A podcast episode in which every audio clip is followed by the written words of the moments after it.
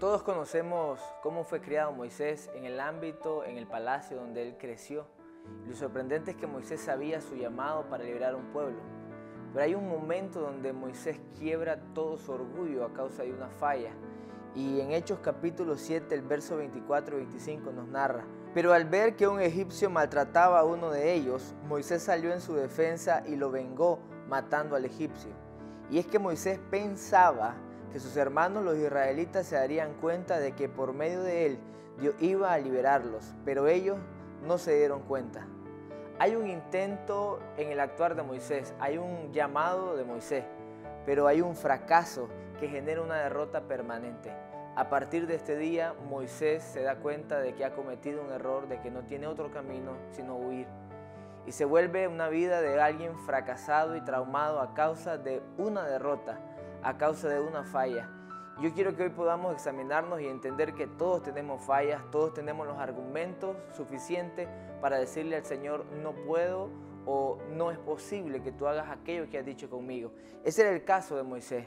Éxodo capítulo 4, verso 10 dice, entonces dijo Moisés a Jehová, ay Señor, nunca he sido hombre de fácil palabra, ni antes ni después que tú hablas a tu siervo porque soy tardo en el habla y torpe de lengua. Y Jehová le respondió, ¿quién dio la boca al hombre? ¿O quién hizo al mudo y al sordo, al que ve y al ciego? ¿No soy yo Jehová? Ahora pues ve, y yo estaré con tu boca y te enseñaré lo que hayas de hablar. Y él dijo, ay Señor, envía, te ruego, por medio del que debes enviar. Vemos entonces a un Moisés criticando incluso la obra que Dios quiere hacer en su vida. Y ese puede ser la posición de nosotros hoy. Fallamos, fracasamos, nos sentimos derrotados y cuando Dios viene a hablarnos hoy tenemos las excusas suficientes y llegamos a desvalorar, llegamos a poner en un estado de menosprecio lo que Dios quiere hacer con nosotros. Lo primero que hoy debemos entender es que Dios conoce nuestros errores. Dios sabe en qué no somos buenos, Dios sabe en qué hemos fallado y tenemos que aceptar nuestros errores. Hoy vengo no a decirte que en nuestra fuerza vamos a poder, ese fue el error de Moisés. Hoy vengo simplemente a expresarte el deseo del corazón de Dios, perfeccionarnos en nuestros errores. Para eso lo primero es entender que podemos fallar, pero a pesar de eso su plan sigue estando vigente para nuestra vida.